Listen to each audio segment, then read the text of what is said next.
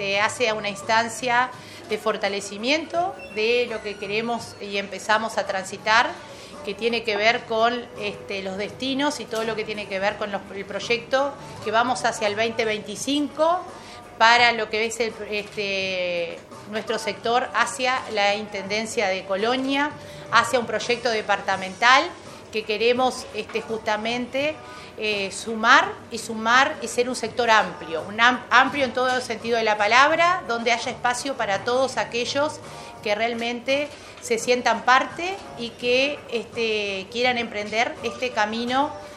de un trabajo, como lo digo siempre, serio y responsable. Esto significa que este, respetando la idiosincrasia de cada una de las ciudades del departamento de Colonia, generando esa impronta de llevar adelante propuestas que tengan que ver con la realidad de los vecinos colonienses y que se,